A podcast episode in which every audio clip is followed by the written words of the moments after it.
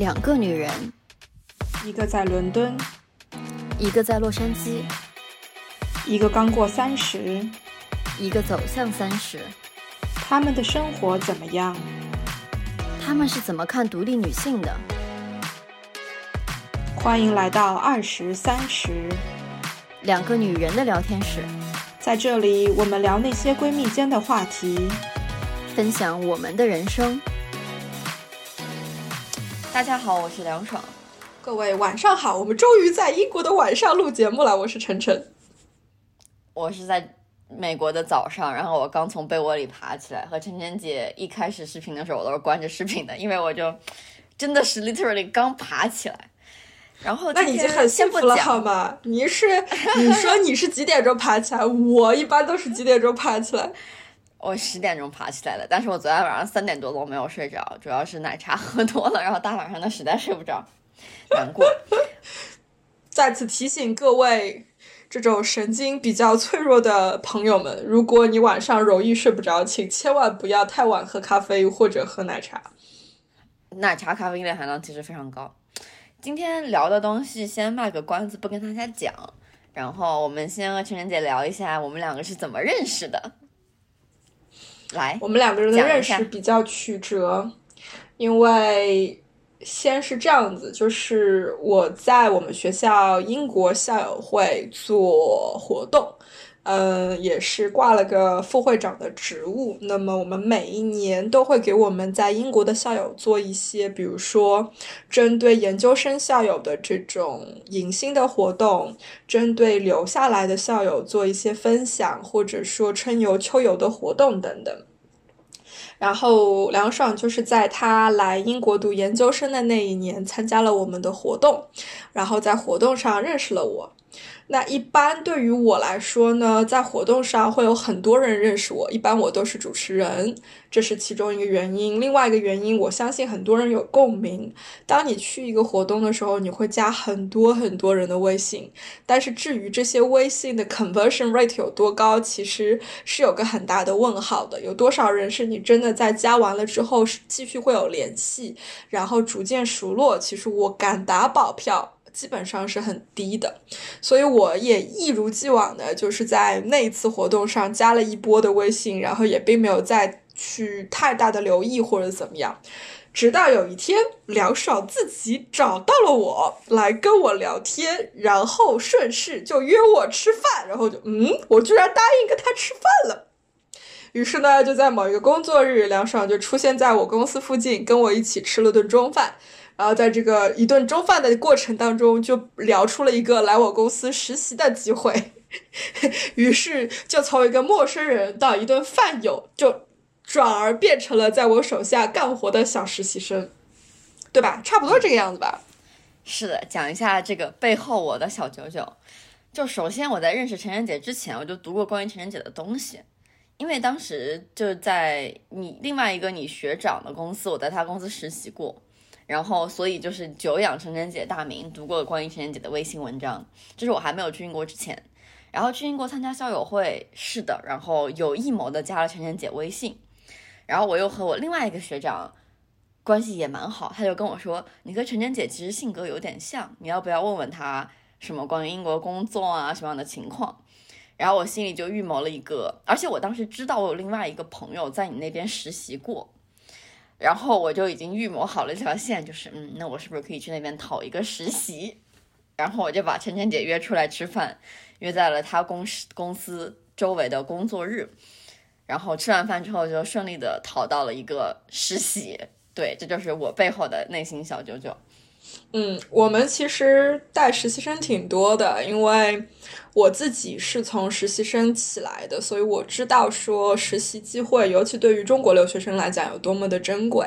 而且另外一个，确实从公司的角度出发，我们经经常就是会有一些活是我们觉得需要有人干。但是不至于到说会花钱去请很高级的人或者怎么样来干，而且如果是这样子的情况下，我们就会想说，那不如找一个实习生来做一做。一方面，对于实习生有很大的好处，是帮学生做一个接地气的一个过程吧。然后从公司的角度，对我们来讲，就等于我们在不花实际的钱的情况下，花我们的现有的人力跟资源的情况下去带一个实习生，然后顺便把活也做了。所以其实我经常觉得带实习生是一个双赢的事情啦。嗯，我觉得从实习生的角度来讲，就是实习的机会其实是蛮开眼界的一个过程。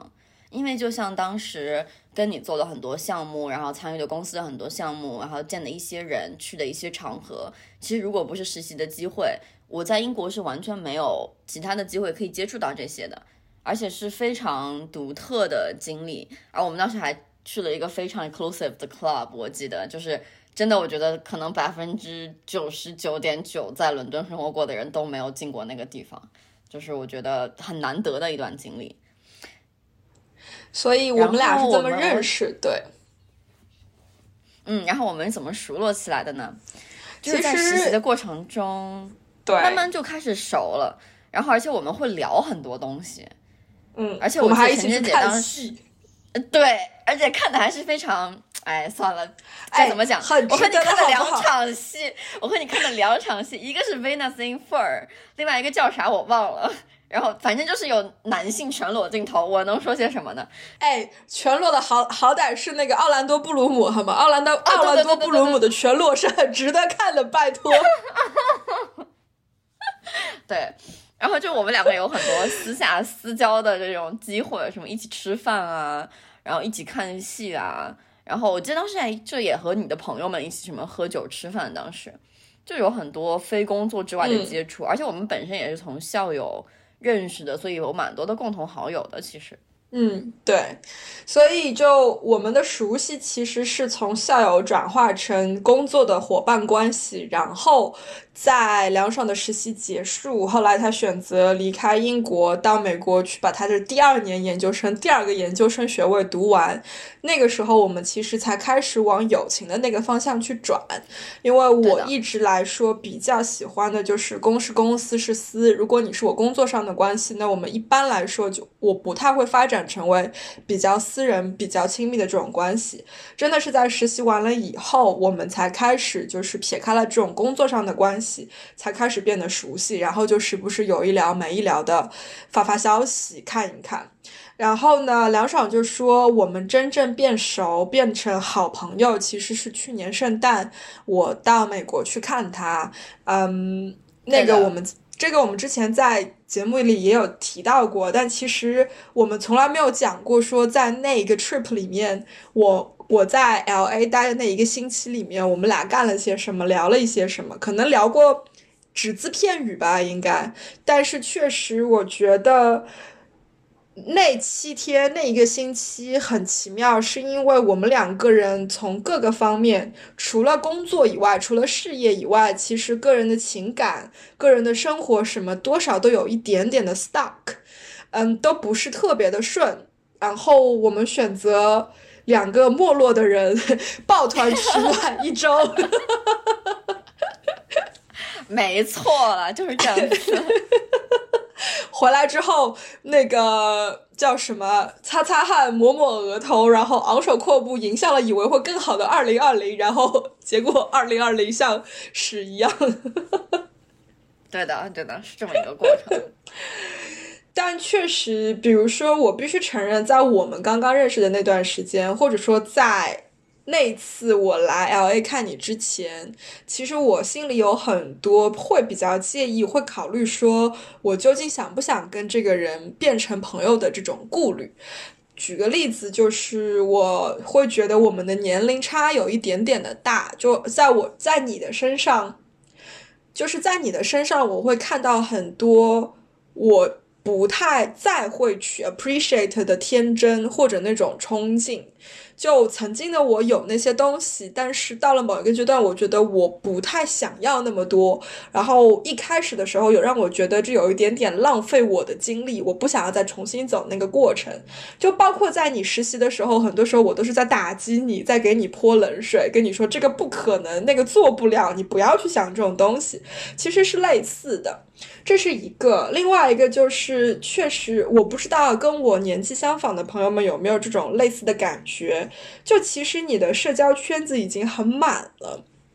在你情感的各个需求、各个方面、各个角落，你其实不一定会有更多的空间想要再去发展新的关系。尤其对于我来讲，比如说我会很势利的，也会很现实的承认说，如果我要跟梁爽走得更近。他能够带给我什么？如果不是他年纪轻，他的天真，他的冲劲，那他身上还有哪些东西是我觉得可取？我想要从他身上去学习，或者从他身上去去汲取的，包括比如说他的交际圈子，他的 network 有多大，对于我来说的价值，这些其实都是我会去衡量的东西。然后就变成，毕竟我在这边生活了那么久，所以我的交际圈子已经到了一个比较。Mature 的状态，也许我目前生活的各个方面的需求，在我需要帮助的时候，我现有的这些关系就已经足够了。那我没有那个精力，或者说也没有那个需求，再去增加一段新的需要维护的这种关系。而且我们两个还 long，所以。干嘛说的我们在谈恋爱一样？不是啊，对友情也是可以 long 地的啊。就是你想，假如你比如说我现在在伦敦，就 maybe 我们可以时常一起出去看个戏，时常出去喝一杯，然后可能这个整个的过程就会容易很多。但因为我在洛杉矶，你在伦敦嘛，所以其实就是。友情的维护其实就是他他的 effort 其实更上了一个 level，就我们需要付出更多，然后去维持，然后去交流。所以我觉得我很能理解，就是你说当你很满的时候，其实你在想说我要不要再付出这么多的努力去再维护这样一段关系，我觉得非常可以理解。然后我觉得，而且说实话，就是不好意思，就说实话，另外一个方面是。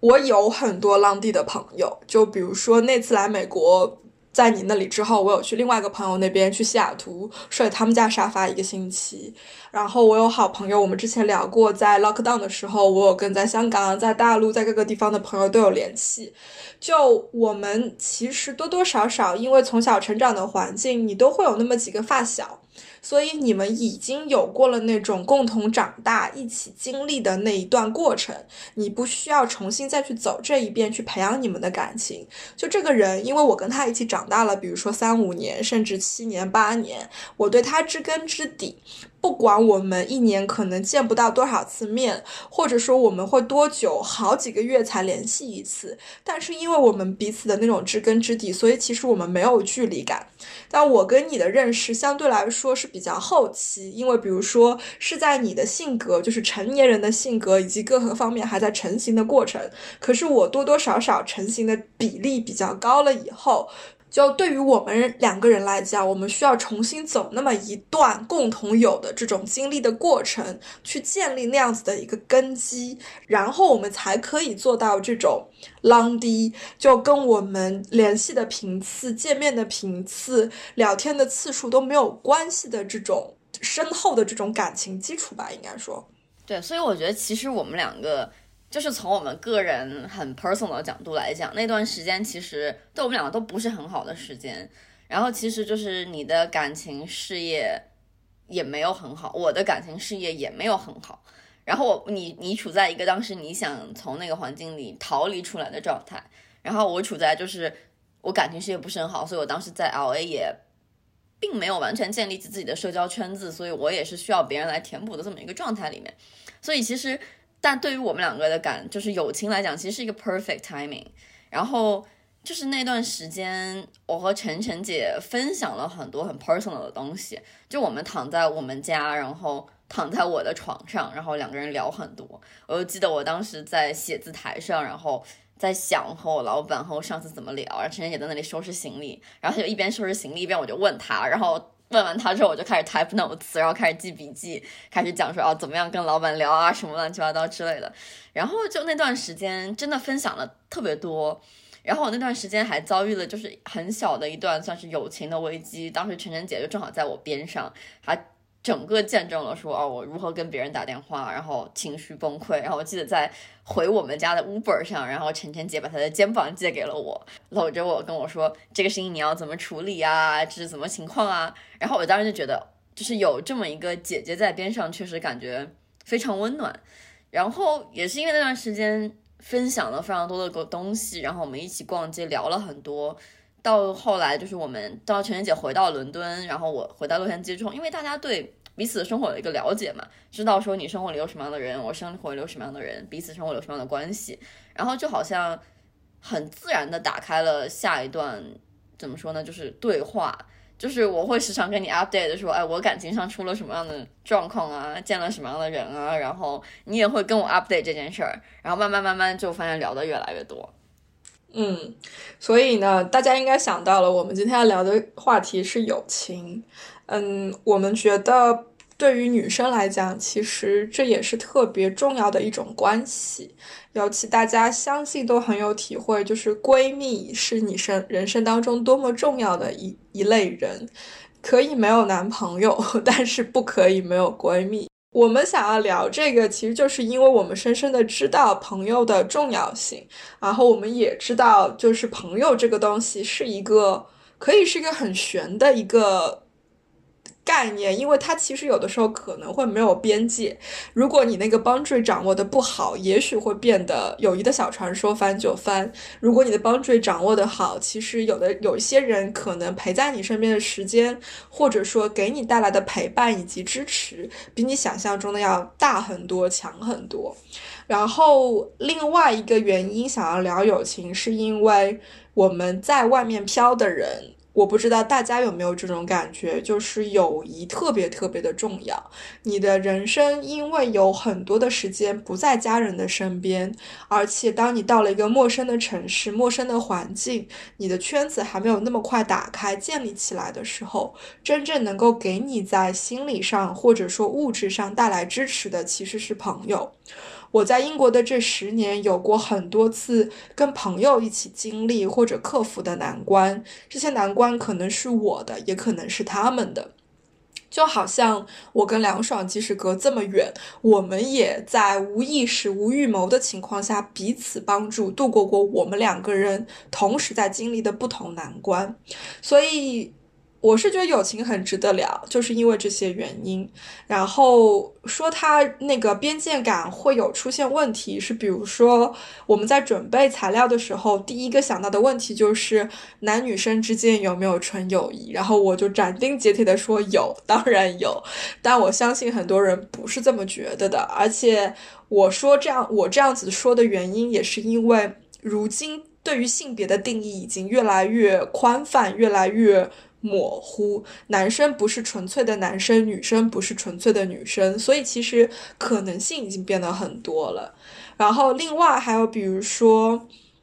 你怎么样去跟一个人建立出这种友谊？我们两个人的例子，其实我觉得很大的一个点是在于。我们到了一个愿意把自己的脆弱的那一面展现给对方的时候，而且当你把你脆弱这一面展现给对方的前提是你觉得这个人我值得信任，我可以把我的脆弱面展现给他，而且他不辜负你的这种真诚，他回馈给你的是让你觉得很值得的感情以及很值得的建议或者是什么。然后当你有这个勇气、有这个信任去把脆弱感展现出来的时候。你可以得到很好的友情的回馈，这样让你们的友情到了下一个层次，就更上一个台阶。这其实也很难，因为不是每一个人，不是每一个你认识的人、接触的人都值得这样子的信任，都值得这样子的托付。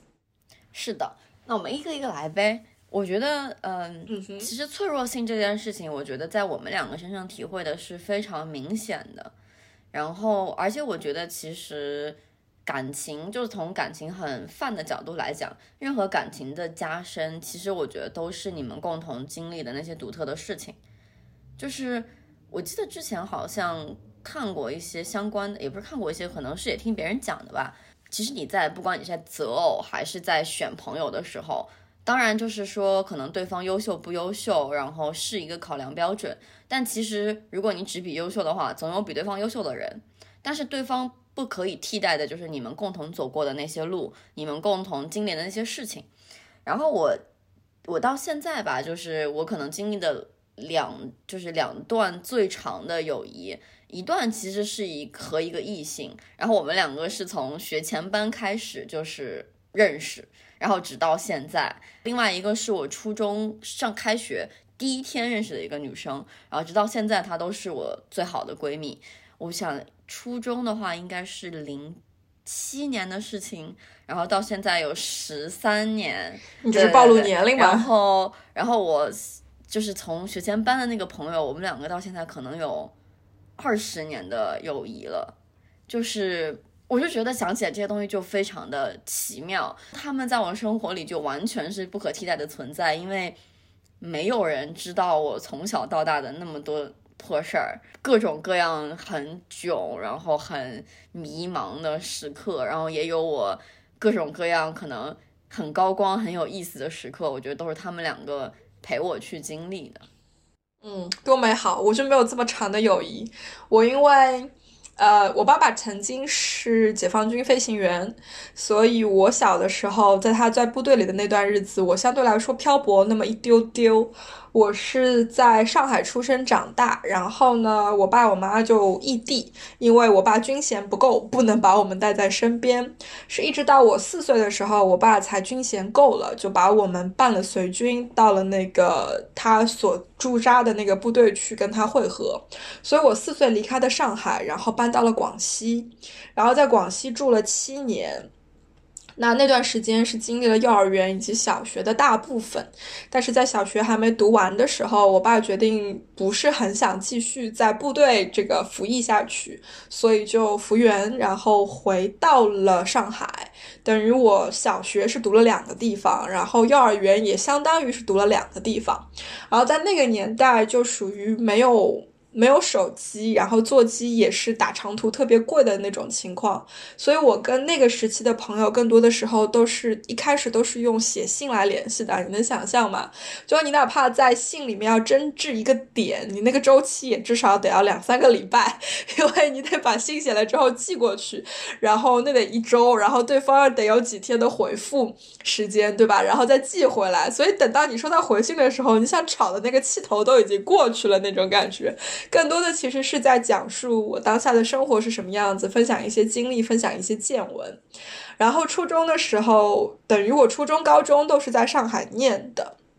嗯，初中的时候转短暂的转过一次学，但是不是特别的成功，所以又被转回去了。我发现我可能目前来说。嗯，认识的时间最长，到目前依然有联系的朋友，应该是在初中阶段。就小学阶段相对来说特别特别的难。有一个是我在部队大院的发小，那那个不一样，毕竟是爸爸的同事，所以我们其实是更像是两个家庭有交情，而不是单纯的停留在我们两个人之间的那种感情。就我们是会六个人一起坐下来吃饭，然后两个爸爸会一起喝酒，喝得很开心的那一种，就很不一样的感觉。我。真正聊得来来的那些大部分的好朋友都是从从高中开始的。其实我是这样子感觉的，是因为初中到高中有中考这个坎，就有了一点点的分流。你其实有那么一点点的机会，你其实有那么一点点的机会去选择说你想要去什么样子的高中。因为上海的很多高中还是比较有自己的特色的，比如说重理科，或者说重文科，或者是重课外。活动重素质教育等等，所以我就去了一个重素质教育的学校，然后就变成我的同学大部分其实都很会玩，当然他们都很聪明，学习成绩都很好，都比我好的那一种。所以，我们等于是通过中考这个方式选到了一波臭味相投、都很爱玩的朋友，反而就变成了这些朋友比较容易有常联系。像我高中比较要好的一个朋友，她后来嫁到了宁波，这也是机缘巧合。所以我现在每次回国，如果我回宁波回母校的话，我一定会去找她，就可以去她家蹭吃蹭住那种感觉。嗯，大部分对我来讲，我的好朋友，尤其是在英国的，其实都是大学里来的，就。Again，高考这个东西对我来讲又实现了一次分流，因为我们比如说对于尝试新鲜事物有更多的这种好奇心，有更多的意愿，然后包括也许比如说我们的英语都水平都还不是特别的差，都还是挺好的，所以让我们有这种类似的这种精神的这样的一群人。一起报了这个学校，然后在这个学校里面，大家成为了朋友，然后包括什么社团活动啊，各种各样的活动又认识了起来，然后就开始，you know，通过社团活动的这种这种经历，又成了很好的朋友。所以我的大部分朋友其实跟你差不多，也都是认识了十几年。嗯，你要说。高中的话，那就是大半辈子的人，就已经是 超过我目前年龄一半的那个 那个 proportion。但大学的话，相对来说稍微好那么一点点，但也都是认识了，比如说十几年的，十一二年，那就是很轻轻松松，没有任何问题的。真的像你这样子认识没有多少年，就是离十那么远的，其实非常非常的少。对我们两个其实没认识多久，一七年才认识，好像也就三年的时间。但是 somehow 就是，呃，之前我们两个共同的经历，还有一起做这个播客，其实是就还蛮加深感情的。对，没错。如果你想要跟谁加深感情，就找他一起做播客吧。嗯，做别的也行，不管你们两个一起做啥，我觉得做点东西总是非常能加深感情的。然后我也想说，就是我我在刚刚陈姐在讲的时候，我在想我周围的朋友都是一个什么样的组成。然后我其实发现，就是就我刚刚讲那两个朋友，是真的会就一有空就就就我一有事情就会找他们。然后其实还有一部分朋友是因为我我自己辗转的地方太多了。我从其实我在太原的时候是非常非常稳定的。我从小学、初中在高到高中是同一个大学的附属小学、附属初中和附属高中出来的，所以其实基本就是同一波圈子的人。其实。然后就我这从小学到高中从来都没有离开过我们家那条街，三个学校就在那条街的不同的地方分布着，仅此而已。然后等到大学的时候，我开始到宁波，然后在宁波待了两年之后，我去了英国本部。在诺丁汉待了两年之后，我去了伦敦，然后在伦敦待了一年之后，我又来到了美国。就是辗转的地方有一点点略多，就周围的朋友，就是你在每个地方的时候都会有相熟的朋友，但是你到了新的地方之后，你和你。就当就之前地方相熟的朋友就会慢慢的联系开始变少，然后可能就到了说半年或者一年才会联系一次，就变成了我和这些朋友的 reconnect，基本都是就是我回国，然后在各个大城市我可能会见一批人，可能我去伦敦去欧洲又会见一批人，在美国的不同地方就又会见一批人，然后大家都分布在世界各地，很爽的点在于说，不管在任何时候，我只要想聊天。我都能够找得到人陪我聊天，但很大的问题就是，当你在同一个城市说，我这周末想要找个人吃饭，你发现可能比你想要在别的地方找个人聊天还要难得多，因为可能你本地的朋友周末都已经有安排了。嗯，深有同感。我们的朋友一般都很 social，或者说那个 agenda 上面 item 非常多。对，就是你如果周三之后去约人，就有一点。你周末不太不太可能会约到人了，这种感觉。嗯，然后我从自己个人角度来讲，我过去的这十年，朋友给我的支持远大于家人。说实话，是因为，嗯，我的父母都没有过在国外生活的经历，所以他们很多时候已经没有办法想象。我遇到的是什么样子的困难，或者说我正在经历什么事情，更不要说我的亲戚们。其实很多人，尤其跟我不是特别亲近的，也许到现在都还觉得我还在念书，或者说他们觉得在国外就是很苦的一种状态，因为亲戚朋友都不在身边，没有人能够帮你。你哪怕比如说今天回家晚了，想想要偷懒不做饭，都没有人可以给你做顿饭的那一种。所以很多时候，当我遇到了一个困难，我不知道应该怎么办，或者说我需要有一个人商量，来跟我讨论，说可能有一些什么样子的解决方案，然后哪一种解决方案最好。那我的朋友基本上在过去这十年就是起到这样子的角色。举一些例子，比如说。其实感情这是一个非常直接的例子。我也谈过浪迪，然后在这个浪迪的过程当中遇到了什么样子的问题，尤其是如果搞不清楚男生到底在想什么，他这样说或者这样做到底是什么意思的时候，我就会去找我的男性朋友们来聊这个问题。当然啦，也很多时候，其实我更倾向于找那种有伴侣的、有另一半的男性朋友，因为他们。相对来讲，在感情的不同阶段可能会更成熟一些，或者说更有经验一些。这种就很正常了。然后我记得无数次感情不顺或者感情受挫的时候，坐在我朋友的车后座上，然后他们开着车带我出去兜风，然后我很慵懒的或者说很丧的躺在后面，斜躺在后面，然后表示为什么我要经历这些？为什么？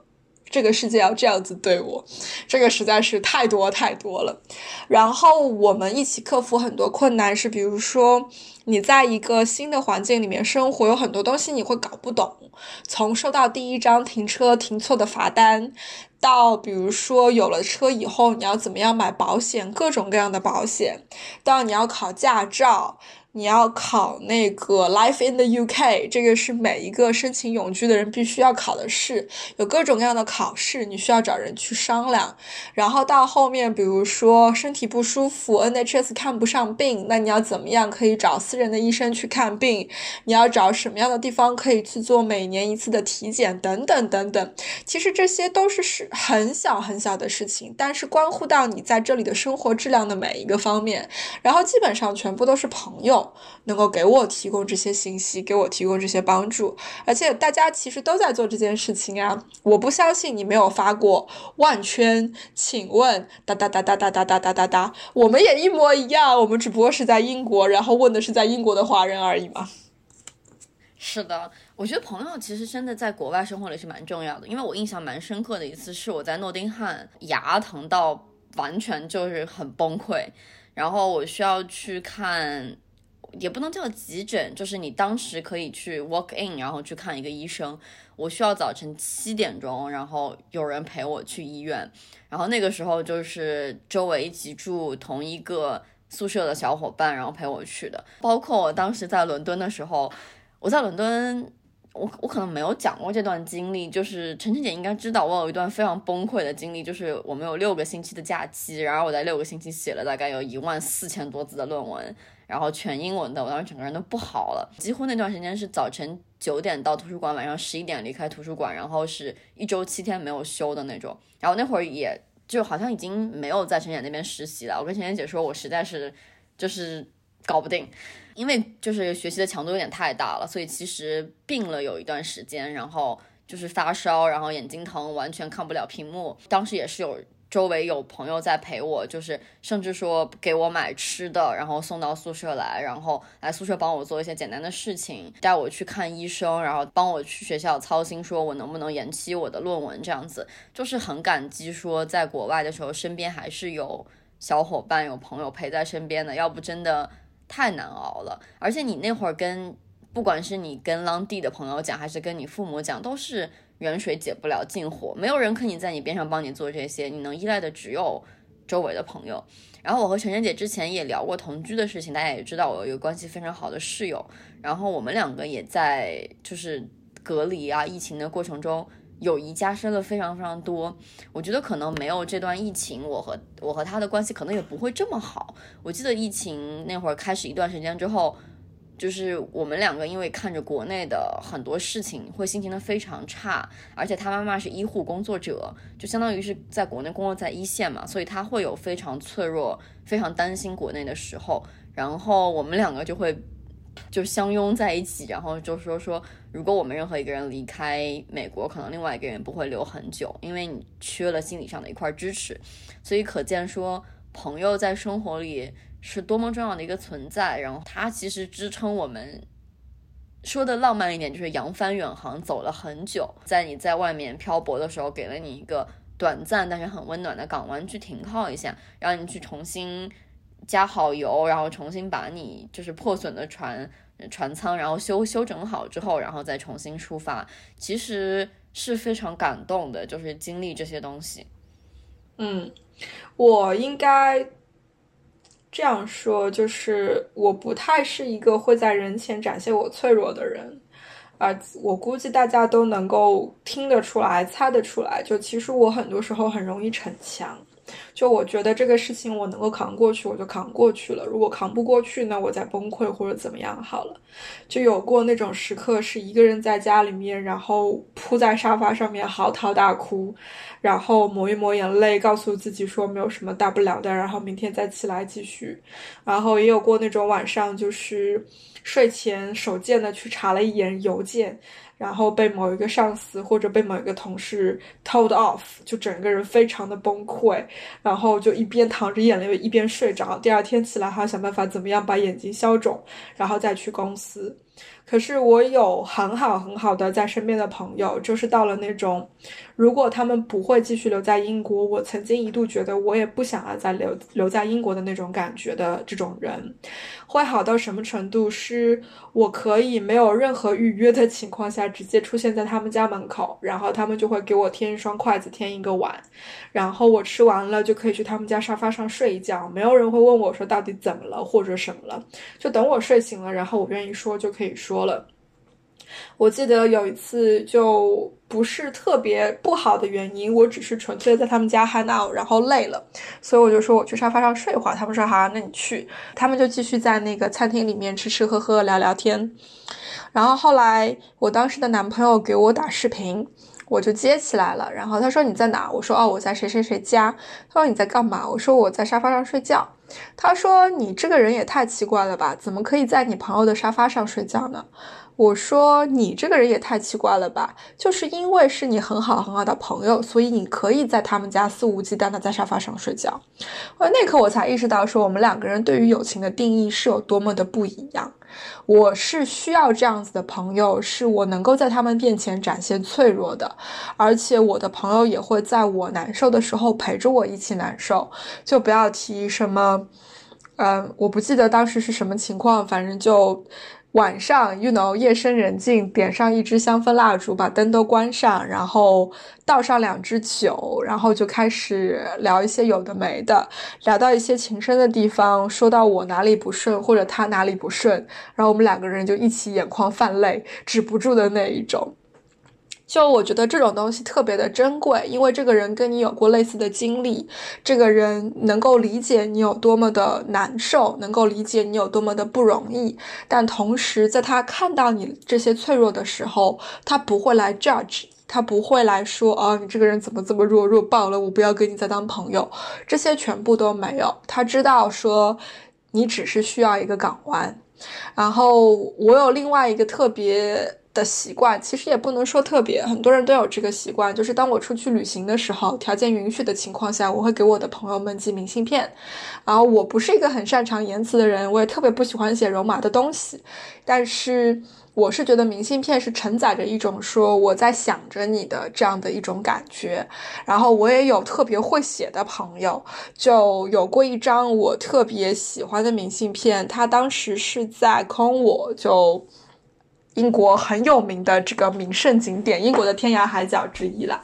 他当时在那边旅行，然后因为是在海边，就有了很多这种跟船、跟港湾的各种各样的联想。所以他寄给我的那张明信片，最后一句写的是“愿我们永远都是彼此温暖的港湾”。我觉得特别美好，你知道吗？虽然是大冬天，然后我就想你在康沃肯定被风都吹傻了，但是能够给我这样写，就是。但是能够给我写这样的东西，让我觉得特别特别的温暖。所以我觉得，就是我从来都不会去轻视友情给我的力量，而且我也从来不会觉得说友情对我来说一点都不重要。其实恰恰相反，很多时候就像我之前讲的，我觉得我可以没有爱情，我会有一些基本的亲情是我在维系的，但是友情对我来说实在是太重要了。讲的这么深情啊，我觉得还是要来泼下冷水，就是换个角度来吐个槽。我的朋友圈子里面也有我受不了的人，但是我容忍他们的存在，是因为其他各种七七八八的原因。一般来说，我跟任何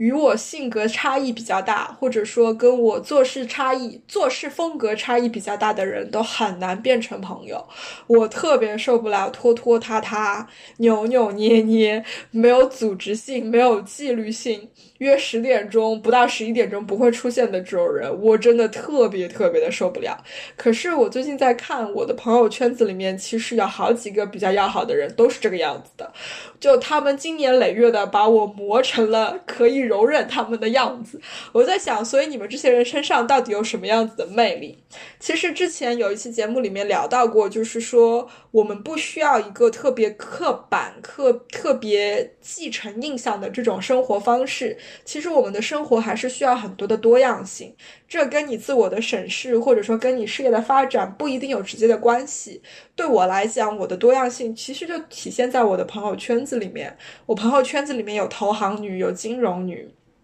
有投行男，有金融男，也有艺术家，有画画，有画画的，有作家，也有那种做小生意的小本经营个体户，也有那种 IT geek 或者说工科背景的 geek。其实我的朋友的多样性还挺多的，光从他们的职业来讲，而且跟他们接触下来之后，我发现确实他们在做什么跟他们的性格有很大的关系。我的艺术家朋友们就几乎很难会准时出现。或者说会很难 stay organized，因为他们的性格里面就是有那么多的 creativity，有那么多的散漫，所以他们的作品可以呈现出很多的多样性。然后我的工科朋友们明显就是非常的认真，一板一眼，会因为你晚十五分钟出门唾弃你，然后 所以就有很多这种多样性在里面。我我经常会。被那些散漫的人弄得很抓狂，我花了真的很长很长的时间才去适应他们，然后到现在呢，我就会被他们不停的吐槽，不停的 tease 说，哎，你当初不是很看不惯我吗？你现在为什么坐在我的旁边跟我一起吃饭呢？梁爽的朋友圈子比我要大很多，这个跟他的性格什么也有关系，所以我觉得你那边的多样性应该要比我这边还要丰富吧。是，我想了想，我确实朋友的多样性非常非常多，而且我的朋友的年龄跨度也蛮大的。就是我从可能比我年长十岁左右的朋友，到说可能比我小个将近十岁的朋友都有。确实觉得我很享受这种和各种各样不同的人交往，然后你去看到不同各种各样不同的世界，然后你去理解他们是怎么想的，是一件特别特别有趣的事情。确实多样性真的。就还给我生活里带来了蛮多乐趣的。我就一定要在伦敦或者洛杉矶这种像大熔炉一般的城市，就是它因为太大了，所以你任何很怪、很很 很小众或者很不切实际的想法都可以被容纳，都可以被包容，而不是说可能我稍微和别人不一样一点，然后别人就会觉得哦，这个人怎么这么特立独行？就是我更喜欢这种大的城市，多样性非常多的城市。去生活，然后这个可能真的和我性格，还有就是我情人节之前也评价过，就是我旺盛的好奇心，然后特别喜欢新东西，也是有非常关系、非常大的关系的。其实我蛮想讲一个关于友谊中的安全感的事情的。然后我对于我发小和我闺蜜非常有安全感的点，在于说我不管任何时候和他们讲任何事，我真的不会收到任何 judge。就是他们永远是从你的角度去考虑的，他们会觉得，哦，你和我生气是因为你现在有难处，然后你现在有这个情绪的崩溃是因为你遇到了事情，而且就是你给他们发信息、打电话，基本上他们 miss 的，就是频率会非常的小，即使说现在在忙，他可能二十分钟之后就会立马回你说，哎，爽，你怎么了？没事儿吧？我错过你电话了，然后这样子的关心。让你觉得，让我觉得非常有安全感。但我和情人姐不同的地方在于，说我其实是一个特别爱表达这方面的人。就是我 literally 就是可能我看到一个东西，然后想起他，我就会说，哎，我今天看到什么了？我想你了。就不管说这个人可以是异性，他可以是同性。然后因为我知道我说这句话表达的意思，就真的是我作为你作为我的好朋友，我真的此刻我此刻我在想着你，而没有任何其他的想法，所以我就可以很畅快去表达这件事儿。然后我也会经常和我的女性朋友们开玩笑说，走，要不要就是民政局走一个，然后我请你啊，结婚这种事情，就大家也会呃开开玩笑开得很大。然后我之前有一个研究生非常好的朋友，我们两个当时都刚来美国嘛，然后我之前讲过洛杉矶非常的不安全，所以我们两个 Uber 就把对方设成了这种紧急联系人，会时刻分享行程的那种，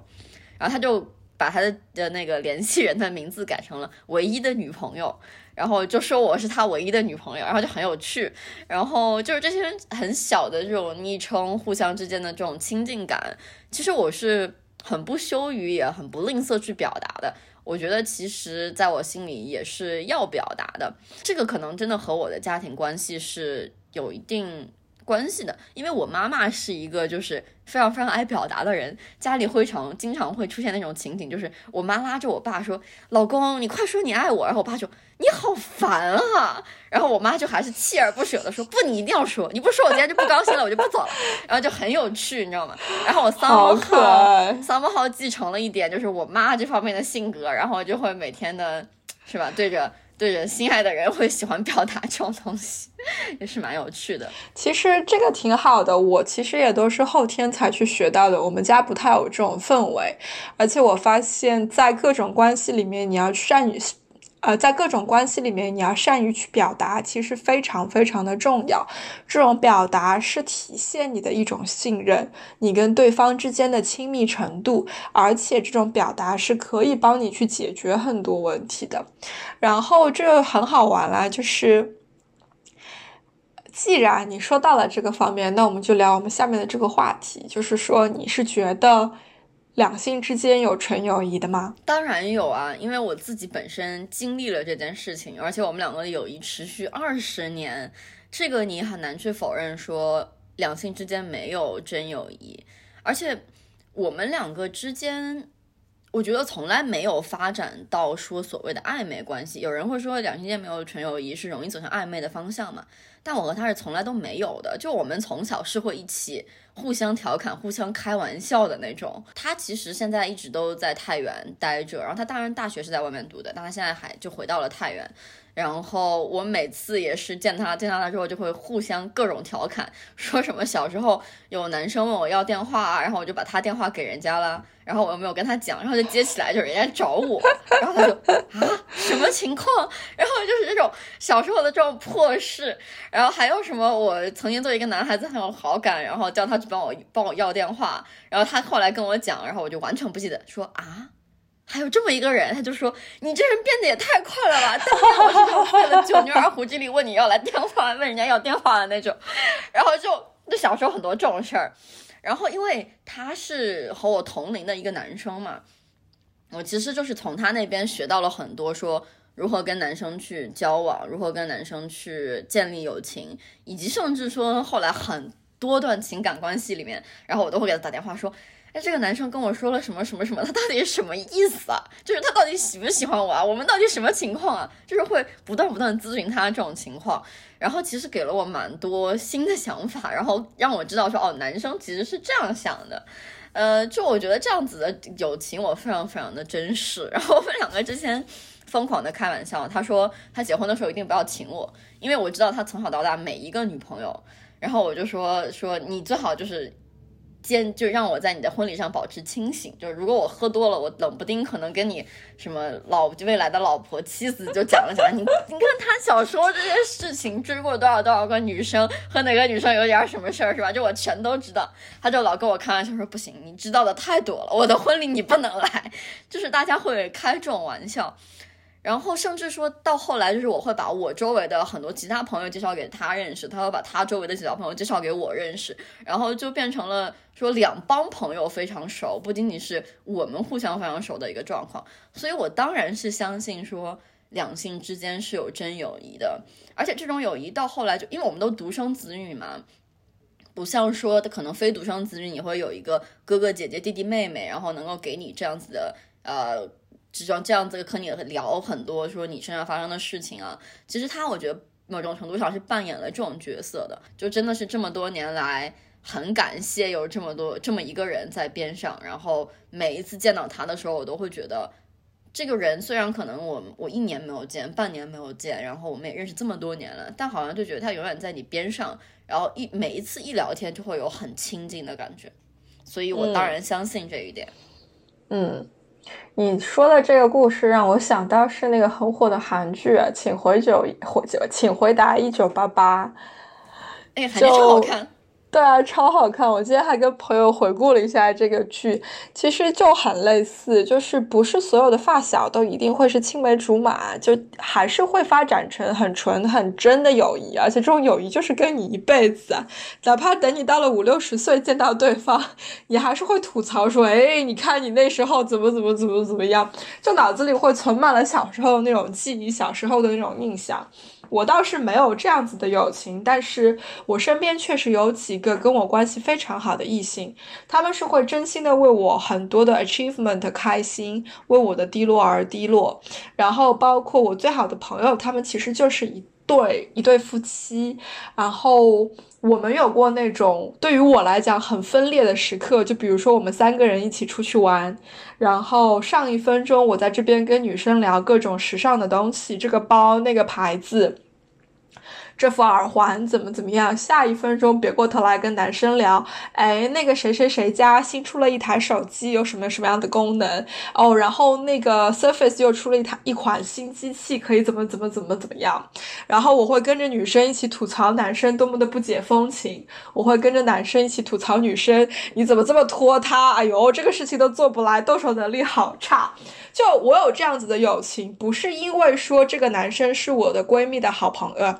不是因为说这个男生是我闺蜜的老公，也不是因为说这个女生是我哥们儿的老婆，真的就是他们两个人都是我的好朋友。他们两个人任何一方出现问题、有问题的时候，都会愿意来跟我聊天，而且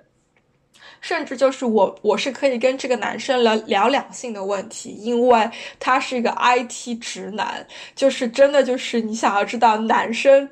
大直男心里怎么想，你就去跟他聊就可以了，你就会知道说，哦，原来男的脑子真的就是 yes or no，yes or no 左，或者右没有其他的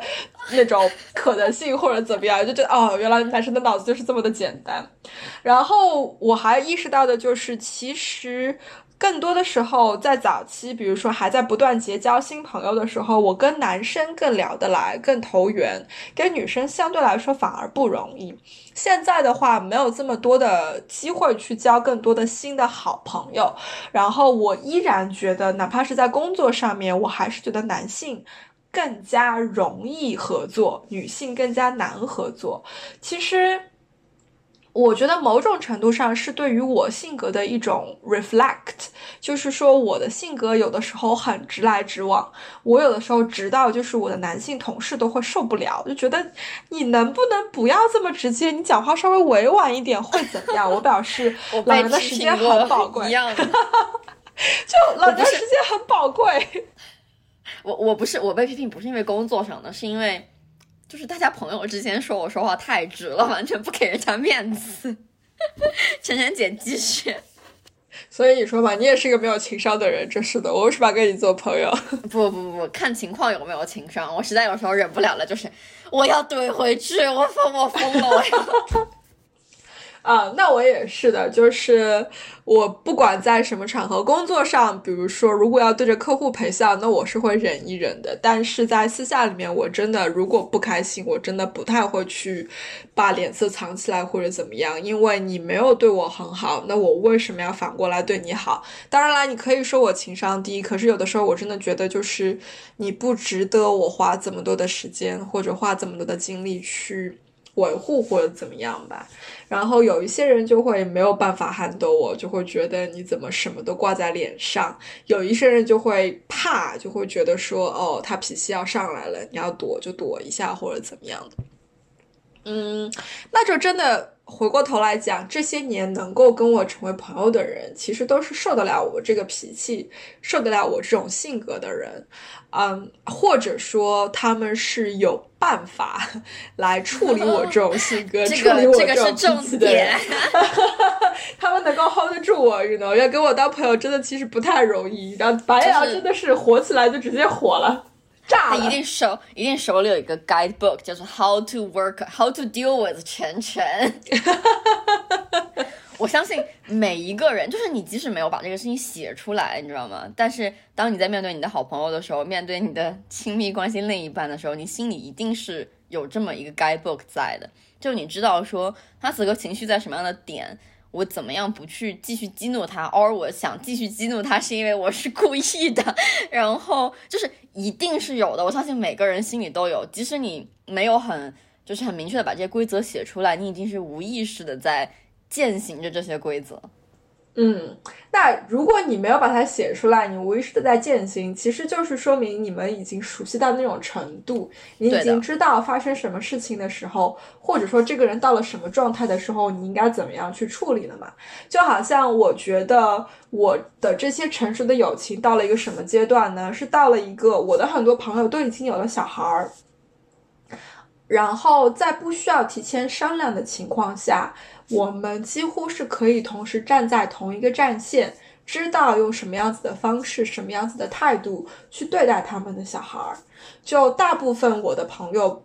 不会需要来跟我讲说我的小朋友是需要严格一点或者怎么样，因为我们有这种默契。然后很重要的是我们的三观很合，我们的价值观特别特别的合。这个小朋友在无理取闹，需要给他讲规矩，那就是要给他讲规矩。如果他没有讲规矩，那我们就应该给他相应的惩罚也好，或者有相应的措施或者怎么样。其实我觉得这是一个特别珍贵的，就是反馈我们友情的这种。质量的这种时候，如果你的小朋友的这种，就是如果你带你的小朋友的理念跟我不合的话，其实我会觉得有很多的问题，因为我会就去，我就会去想，等到将来我的小朋友要跟他的小朋友 hang out，我希望是什么样子的结果，我希望我的小朋友受到什么样子的影响，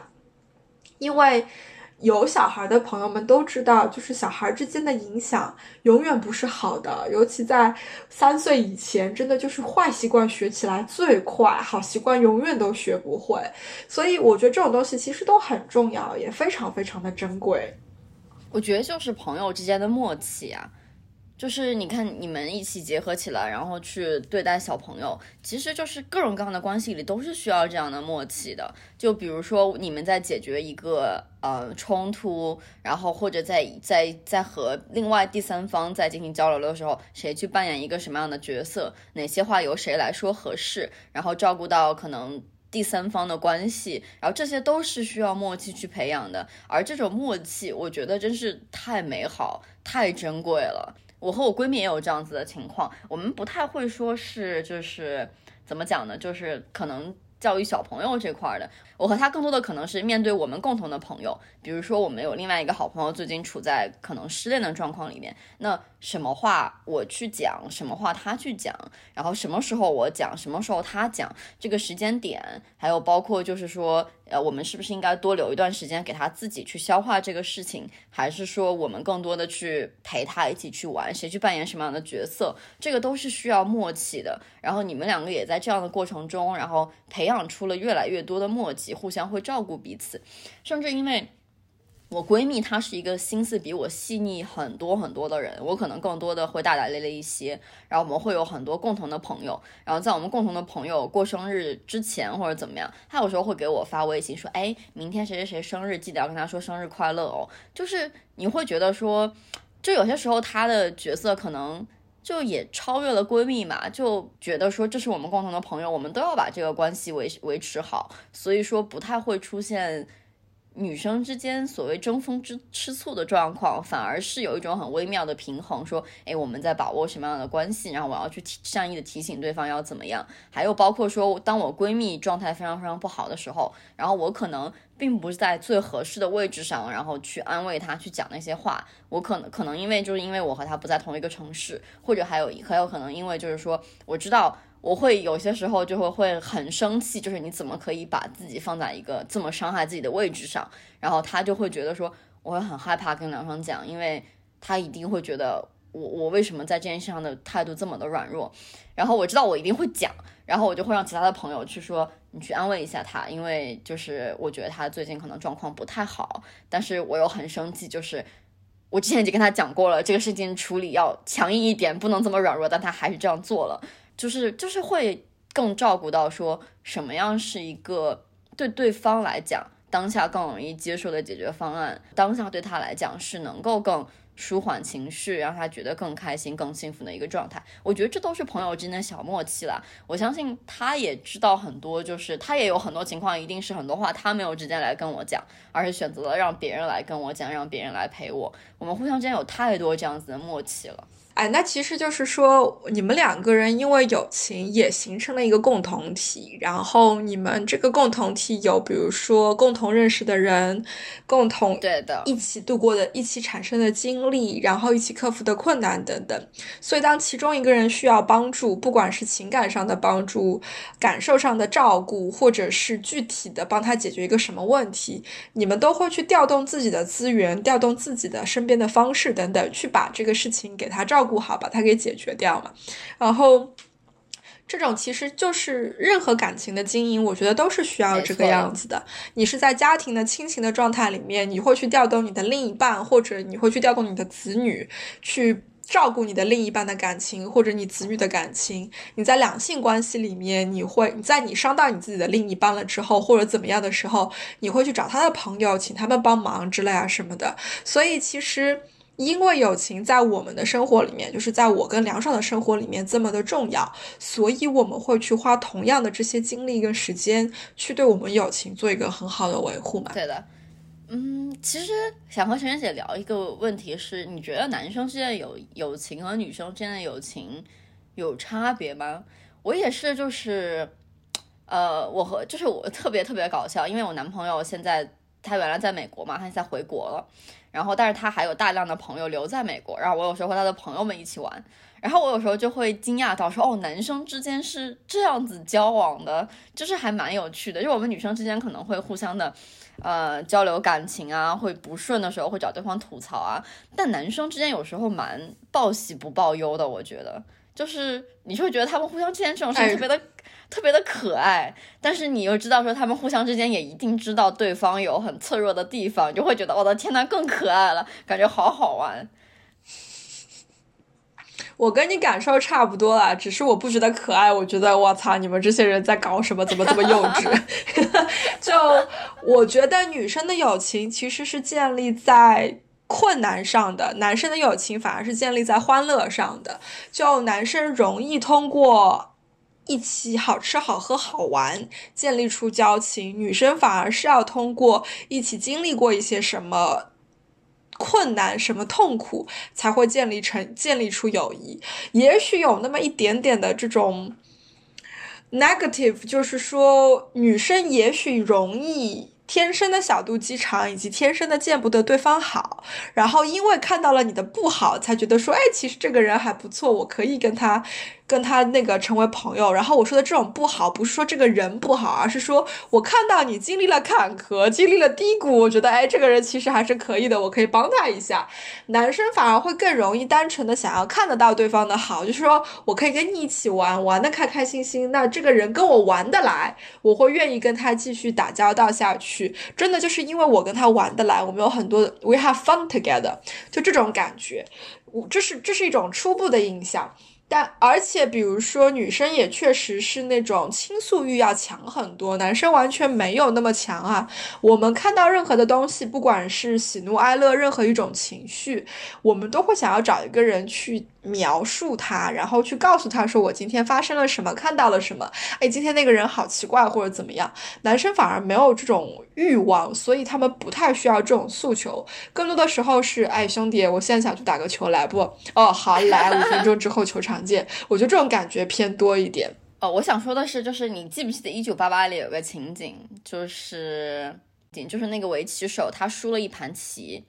然后周围所有的人都在跟他讲说，哦，没有关系啊，你赢了这么多场，实但其实都输一场没关系，他都还是很。就很不高兴，就是闷闷不乐的。然后直到他朋友过来勾着他的肩说：“走走走走走走走，出去看个电影，玩一场。”就是这种发泄出来的这种状况下之后，他真的玩完之后他就好了。所以我觉得男生其实看起来他们表面上是那种说，就是很直接的说，呃，打个球啊，去不去啊？但其实男生之间互相也会 pick up，他们会知道说，哦，对方心情不好，但是他们又不可能像小女生一样坐在那边，对方那坐在那边说说，来，我们谈个心什么的，然后反而就是这种，我们一起打个球，一起来游戏开个黑，然后是他们互相之间然后建立友情的方式，我是觉得蛮可爱的了。嗯，我是觉，嗯。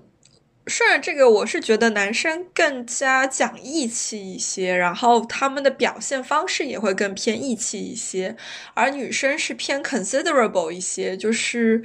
他们会以一种更体贴的方式去感受到你的这种情绪的低谷或者是高潮，就表现方式很不一样。我自己最近感觉到的男生之间的那种义气、友情可以强到什么程度？是，就我有一个朋友，他之前的情感经历不顺，然后涉及到一些背叛什么的，然后这个程度是强到，我现在跟他的几个好朋友，就是最好的那几个男性朋友都已经认识，都已经有联系，然后他们是可以到那种程度，就是说前任的名字都不允许提的那一种，就。有一种大家都联起手来，特别义愤填膺的帮你抵制这个人的那种感觉。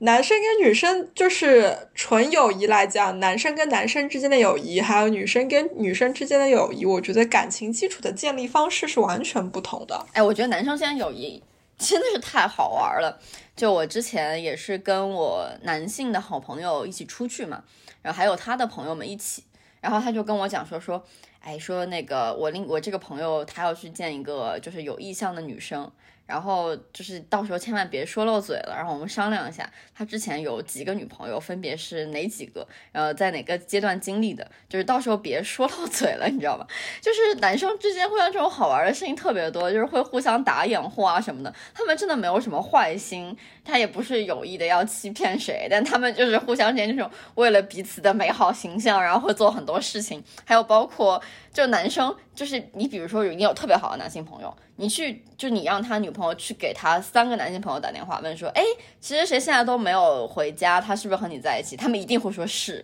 三个人一定都会说是，你就会觉得 这我男朋友是克隆了还是分裂了？为什么突然冒出了三个？对的，就是他们互相之间这种打掩护的事情，真的特别特别的有意思。啊，我这边的朋友圈子其实有特别神奇的一个现象，就是女生特别喜欢扎堆聚在一起吐槽自己的另一半。但我相信，当他们的另一半扎堆聚在一起的时候，聊的跟自己的老婆一点关系都没有，他们一定都在聊特别男生的话题，可以是足球、橄榄球啊，对对对对对，就。这种就由此可见，就是真的，我们两边这种感情生活的寄托什么的都是完全不一样的。而且我发现，对于我的朋友们来讲，如果你加入了这个圈子，不吐槽自己的另一半，你就属于格格不入，你就不适合这个圈子的生活，好吗？然后我有两个问题想跟你聊的，一个是有什么样子的人是你。曾经觉得过，或者说你现在依然觉得我一点都不想跟他成为朋友。嗯，我觉得在我这里有一个非常非常重要的标准，就是这个人一定要善良。然后我其实遇到过那种我觉得比较命的人，然后我不知道大家有没有感觉，就是有时候比较命的人可能讲几句话，然后有过很简短的可能对话。然后包括对方的眼神啊、动作啊，就会让我觉得，哦，我和这个人不兼容。因为我不太喜欢别人的预设立场，就是所有人都要对我不利。我觉得，从我的角度来看，我更愿意和那些本质上相信世界更善良美好的人去交往。因为如果一个人他的 预设立场就是你要对我不利的话，真的是我觉得证明我没有这个想法。其实是一件蛮难的事情，就好像你被你已经被判了罪，然后你要证明自己无罪，太难了。我干脆就不要做这件事好了。嗯，对我来讲是跟你类似，就是说他对这个世界需要有一个积极的态度。然后我特别受不了是没有 motivation 的人。就是说他不愿意去尝试改变，或者不愿意尝试变得更好，这种让我有一点点受不了。我没有办法接受你永远在原地踏步，因为这个世界基本上你在原地踏步，你就是在退步，因为所有的人都在往前。但有的时候就不可避免的，生活的圈子里面总是会有这样子的人吧。当这些人出现的时候，你怎么办？我可能会绕着走吧。我觉得没有这个必要，然后去花那么大的心思去和这样的一个人建立一段关系。呃，就世界上人那么多，为什么我要揪着他一个呢？就也挺累的，所以我不太会，我可能就直接不做了吧这件事情。嗯，那你还是幸福的呀，至少可以选。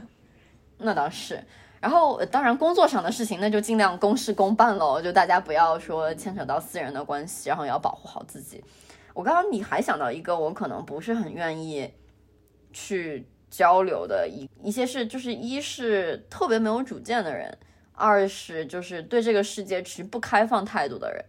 就是他很坚持自己的一个观点，而他不愿意去听别人到底是怎么想的。然后这个我会觉得很难去沟通交流。因为我我尝试过这件事儿啊，就是他在和我讲他的观点的时候，我会尝试跟他讲说，哦，你的观点我理解了，我觉得从我的角度是这样的。他说不不不，然后他会把他的观点重复一遍，然后我就发现几轮对话之后，我们的整个的对话没有任何进展，循环，对的，就他就反复那几句话疯狂的来回讲，就好像你进了一个重复的时间轨道一样，就觉得哦这件事情没有尽头了，算了，就留他在那个 loop 里面吧，我先出来待一会儿，就完全没有办法交流。就强强晨晨姐其实有涉及到这个点，就是女生之间嫉妒心的问题。我想知道晨晨姐对于这件事情是怎么想的。嗯，我承认我有嫉妒心，这是大前提。我会嫉妒你有那某些东西，作为我的朋友，你有比如说特别体贴的老公，为什么我没有？或者说，当你有一些物质上的很好的待遇，我没有得到，我会忍不住的想要会嫉妒，会觉得说为什么我就不能够得到？我同样工作很努力，我同样在这里待了很久，可是这是很短暂的，对我来说。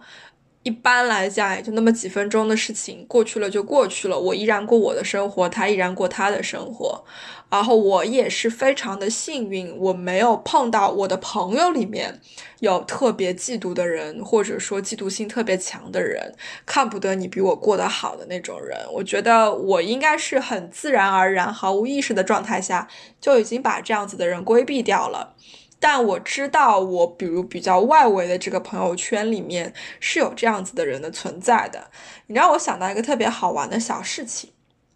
是我有一个认识了很多年的在英国的朋友，他不是来自于我的大学圈子，不是来自于我读书的任何一个圈子。嗯，我跟他认识是因为他的好朋友娶了我的一个好朋友，所以等于我们是在一场婚礼上认识的。他是新郎那边的人，我是新娘这边的人，就通过这个朋友就认识了另外一个女生，然后我们就称这个女生为 A 嘛。然后通过这个女生 A，我们又认识了另外一个跟她同行业的人，也是一个女孩子。这女孩子我们称她为 C 好了。然后最后，我们其实形成了一个比较要好的闺蜜圈，是这个女 C 是其中的一个人，我们默默的把女 A 给抛弃了。然后当时在我们想要把女 A 抛弃的时候，我们几个人心里面还膈应了一下，在想说。这样子会不会不太好？万一 A 跟 C 其实是很要好的朋友，然后我们把 C 留下，把 A 抛弃了，那其实 C 可能心里面会有想法，但我们不知道他会怎么样想。所以，我们真的是花了很长的一段时间去刺探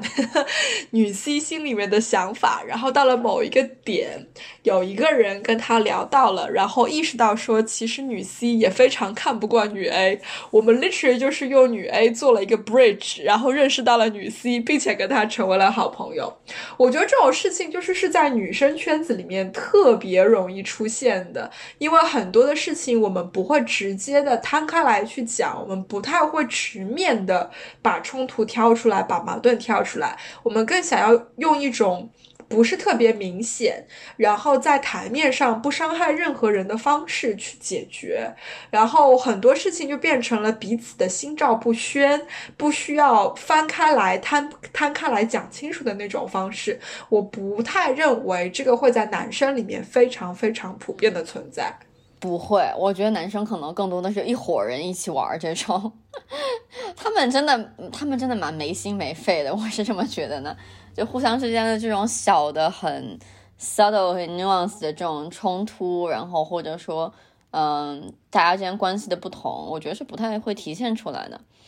然后关于就绕回到说刚才讲嫉妒心的一个事情，我和我闺蜜就是这是我们高中以来就我们我俩高中也在一起嘛，然后我们高中的时候就大家也会因为就是大家发零花钱的时间不一样啊，手上有财产的时间也不一样，所以就会出现说。我有钱的时候就我请他吃饭，他有钱的时候就他请我吃饭，然后这件事情也延续到了我们工作之后。我在伦敦读书的那段时间，就我闺蜜当时已经在国内工作了，而且在国内是一个大厂，然后待遇蛮好的。然后他来伦敦找我玩，然后当时他就请我吃伦敦的米其林，就很贵嘛。然后，但是就是因为当时就是他是赚钱有经济能力的一方，所以他就觉得说，哦，我请你吃饭没关系。然后，所以就这样做了。然后，就虽然那之后我们见的也比较少，不过我相信将来等我回国的时候，我也一定会请他吃饭，请他吃大餐。就是我们两个的关系，不再说到说我们俩，可能因为我们两个真的从小一起就长到大，就关系太多年了，所以说不太会说嫉妒对方的物质生活，反而是一种就是，就是说如果。如果说你最近拮据，那我就帮你一点啊，因为我知道，就是我拮据的时候，你也会帮我这样子，更成了这样的一种状况，而且也更相，也因为从小到一起长到大，所以也很相信对方的人品，很相信对方的品质，也知道我们都不是会贪对方小便宜的人，所以也就会更放心的去进行这种关系。陈倩姐，你说的就是女生之间所谓心照不宣，或者说共同在做一件事儿。我其实从好好，我好像没有印象中我做过这件事儿，但是我确实是会，就是如果有些情况下，我觉得我没有办法承担一份感情，或者我不想和这个人特别深入的交往的话，我可能真的会就是所谓的绕着走。我记得蛮，我记得有一个例子是之前有一个朋友的朋友，然后他失恋了。然后他失恋的时候，他就会疯狂的找我们所有人聊天，就是这个聊两个小时，然后这个这个寝室坐了两个小时，他就去下一个寝室再坐两个小时，然后找遍他周围所有能找遍的人。他当时已经来找我聊了，然后聊完之后，我也给了他一些想法建议，然后安慰了他蛮久。然后他第二天又来找我，然后第二天我还是找他来找他聊的，然后讲的虽然还是前一天的那些事情。等到他再找我第三遍、第四遍的时候，我就有点不太行了，我就觉得说。嗯，这个对我来讲有点 too much，所以我后来就慢慢的疏远了他。就他在他再来找我的话，我就说哦，我在图书馆，然后或者我和朋友在外面，现在还没有回去，然后我没有办法和你聊。然后可能大概疏远了他有了一段时间之后，然后我们两个的关系也就进入了一种新的动态平衡，就他不太会那么私人的事情来找我了。这可能是我控制关系的一种方式。你让我想到，就是其实另外一个我受不了、没有办法做朋友的人是那种特别虚荣的人。也许这个跟嫉妒心有关系，就是有一些人特别在意别人的眼光，特别活在别人的眼光里面，一定要嫁怎么样的老公，有什么样子的房子，过什么样子的日子。然后特别神奇，就是我的朋友圈子里面曾经有过这样子的一个人，而且甚至因为他，我认识了很多的人，然后在通过他认识了很多人以后，发现了他是一个多么虚荣、多么可怜的人，而且我们这些通过他认识的这些人，其实后来都跟他基本上没有友情，或者说没有互动可言，就由此可见，其实。价值观这个东西在友情里面也还是比较重要啦。这个跟嫉妒其实有那么一点点的关系。就如果你的世界是你嫉妒心这么重、虚荣心那么重的话，其实就会被我们 somehow 很自然而然的把它给 filter 出去。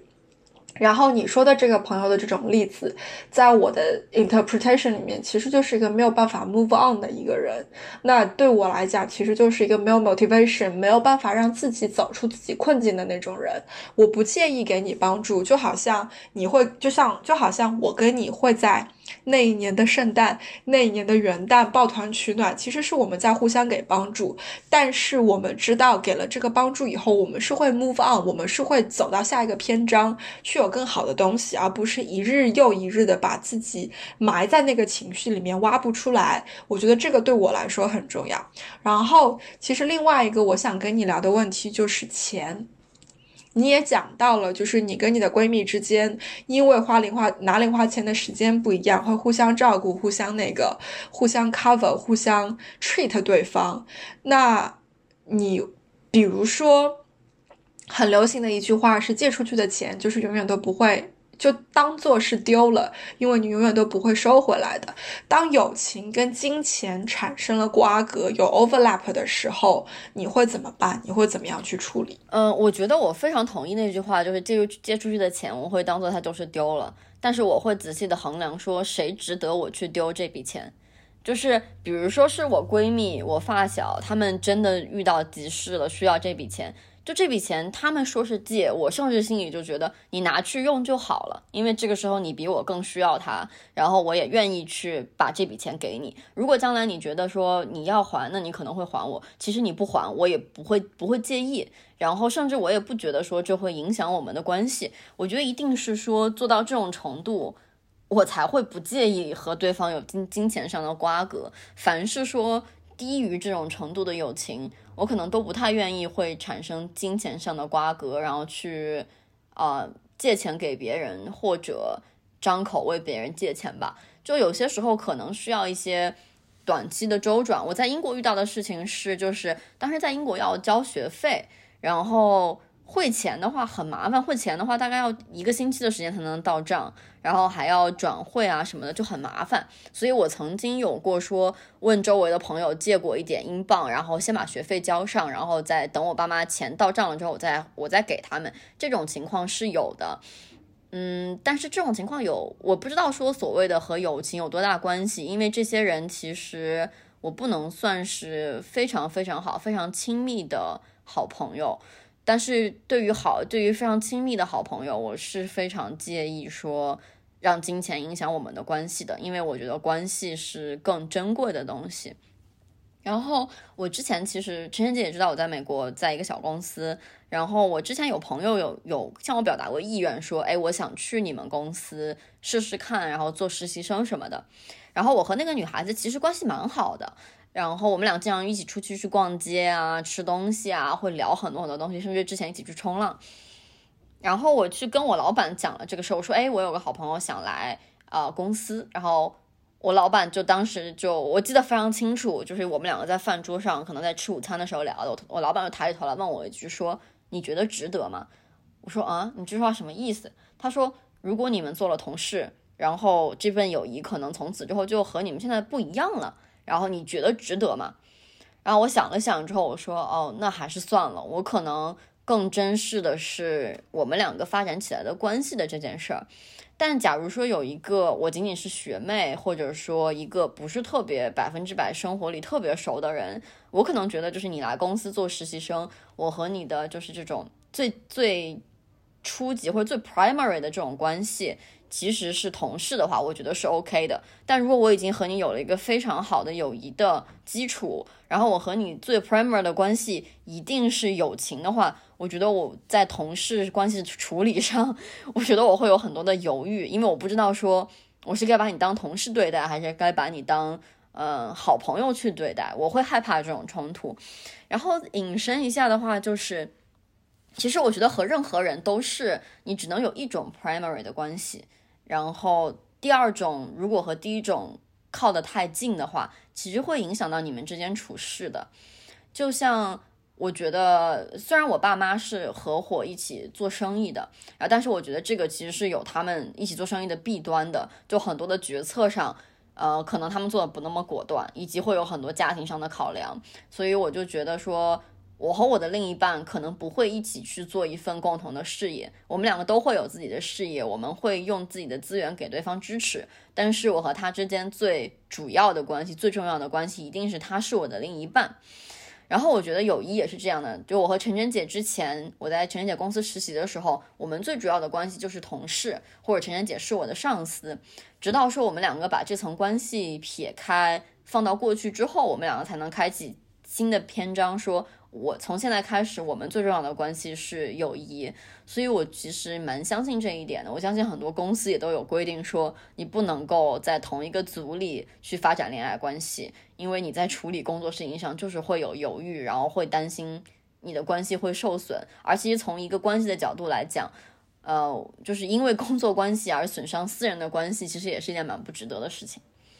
啊，我同意。而且其实真的，你工作了之后，你会发现世界没有你想象中的那么大。很多人兜兜转转，因为在同一个行业，其实你们会打一辈子的交道。所以有的时候不把一种工不把一种工作的关系转成私人的关系，或者不把一种私人的关系转成工作的关系，是有很大的好处的。但我觉得夫妻店是另外一回事。就它是一种非常普遍的模式，不管在东方还是在西方，都有很多很多的存在。我自己的 partner，他曾经的很多企业其实都是他跟他老婆一起一手做起来的，只是他们后来找到了非常好的这种合作方式，就是他老婆是完全不出面的，更多的时候是做幕后的军师。那么相对来说就简化了很多问题，不会出现一个公司老板跟老板娘不和，然后导致员工要去抱大腿。为不知道选哪一边站等等的这种很多的问题，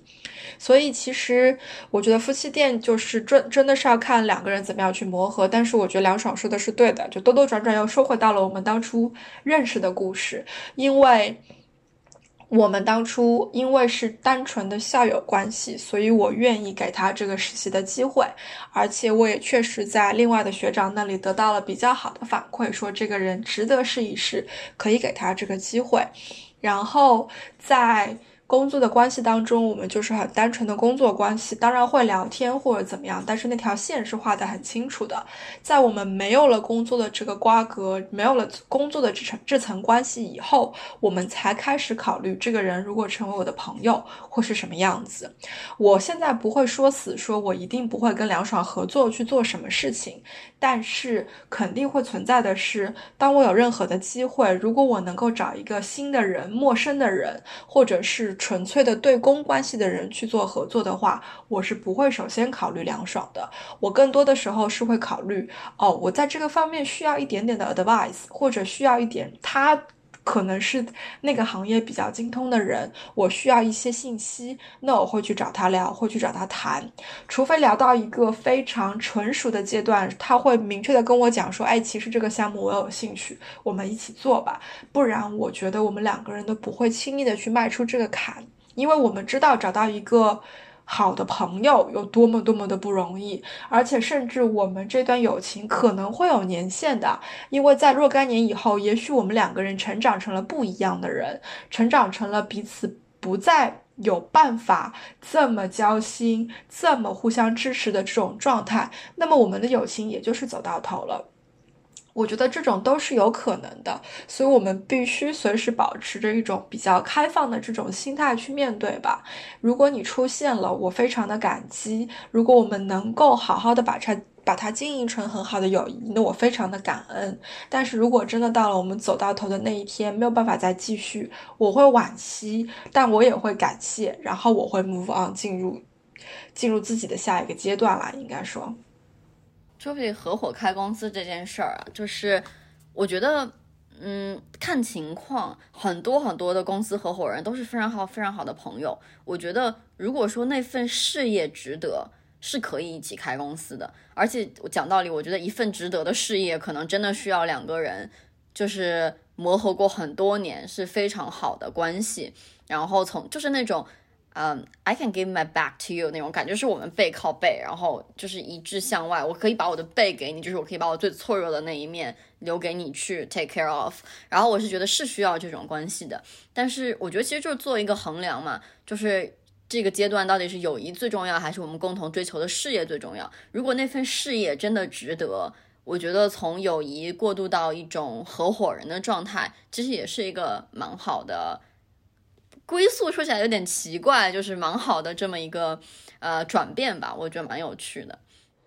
就我说，你也需要就是有一种警觉性，因为你不是一个，就因为你是一个聪明人，你的合伙人也一定是一个聪明的人。你们知道彼此的长项，知道彼此的弱项，但你们不知道的是人性能够经受多大的挑战。在巨大的利益驱使的时候，你不知道这个人会变成什么样子，而且在你知道商场如战场的情况下，总有一种可能，由于利益的驱使，由于什么的驱使，这个人就把他的长。项一刀插到了你的弱项上面去，所以就是。我总觉得合伙人没有问题，是在于你们两个人或者你们几个人，比如说 value 一致，然后经营理念一致，各自的这种能力互补，或者说能力可以各自给自呃给对方加成，那么你们可以一起去做一件事情，去做一个公司，去经营一份事业，但是。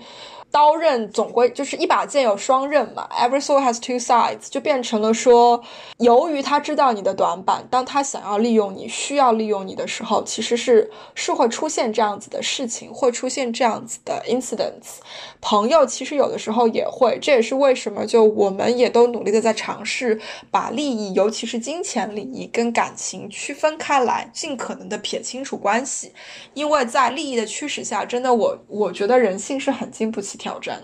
嗯，确实是，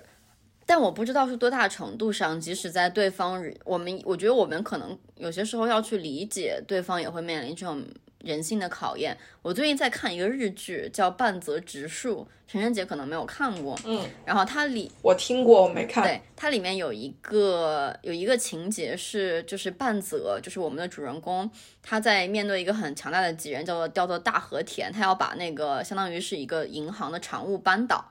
然后这个时候，关于大和田的证据其实掌握在他一个好朋友叫做近藤的手里。然后大和田就去找了近藤。呃，就说如果你把你手里的证据给我，不给半泽的话，我能够把你调回到银行你想去的任何职位。但是如果你如果交给半泽，我就会把你外调，就是发配到荒岛，然后有去无回，你从此再也回不到银行职员的这个位置上来。然后近藤他当时就是很纠结，觉得我是应该保护我的友谊，还是应该为我的妻子和孩子考虑，然后留在。就是留在大城市，然后进入银行的这么一个工作。近藤做出的选择是他没有把这份证据交给好朋友半泽，而是交给了就是好朋友的对手大和田。他心里非常的内疚，但是半泽其实原谅了他。半泽说：“这个东西是你获得的，所以你有权来处，就是决定他的处置。”你想要交给谁是你的权利，我非常的理解。我们的友谊也不会因为你做了这件事而受到影响。就是半泽能做的，就是他能够理解对方的难处，能够理解对方人性中不完美，然后有自己考量的那一方面。我觉得这就是半泽为人让我非常佩服的地方吧。我觉得，当然就是经会出现说对方知道你的弱点，所以插的一刀插在了你的弱点上，但是。我觉得，如果大家在后期能够敞敞开来去聊清楚你为什么做这个决定，而作为这么多年的好友，如果一方说我可以去理解，我也愿意去原谅，我们可以携手走到下一个篇章的时候，我觉得也不失为一种好的处理方式。我之前其实和一个好朋友，我们我们的关系从好朋友走到了有一点暧昧关系的状况下，然后但是。这段他没有办法走成感情，因为他不是一个完全两厢情愿的事情。但是在当时，就是需要说一方做出选择，就是我们要么去进入一段感情，要么就是我们退回到朋友。就是他和我聊完之后，回去做了一番思考，然后他又回来找我，他说：“梁爽，我们的友谊第一章写的很好，但是 Chapter Two 写就第二章写的不是很好。”然后这个里面，我们两个都有问题。但是我想跟你讲的是，说我们能不能就是重新开始携手写我们 Chapter Three？然后我很 appreciate 他能跟我讲这段话，而不是说因为这段暧昧关系他没有办法继续下去了，所以我们就选择远离彼此，从此就 ghosting each other 了。而是他选择了说他和我敞开来，把这件事情聊清楚，然后跟我表达意愿，是我既还是继续愿意和你做朋友的，让我们来重新携手开始。嗯，我觉得这是一个非常成熟的处理方式，我也非常的感谢说他可以选择这样的方式，然后来处理我们的这段友情。我要给这个男生点赞，我觉得特别特别棒。就以我自己的经历来说，不是每一个男生都有这种勇气。是的，直面这样子的问题，尤其是感情这个点，是很多男生的死穴，他们不知道应该怎么去办。就为什么会有很多我们觉得是渣男，其实就是有那种有胆量，没有胆承认，没有胆子去面对或者怎么样。其实能够做到这样子的男生，就是像你这个朋友这样子的，我觉得特别特别的棒。就是这种人，我是觉得特别值得珍惜，就是值得做好朋友的。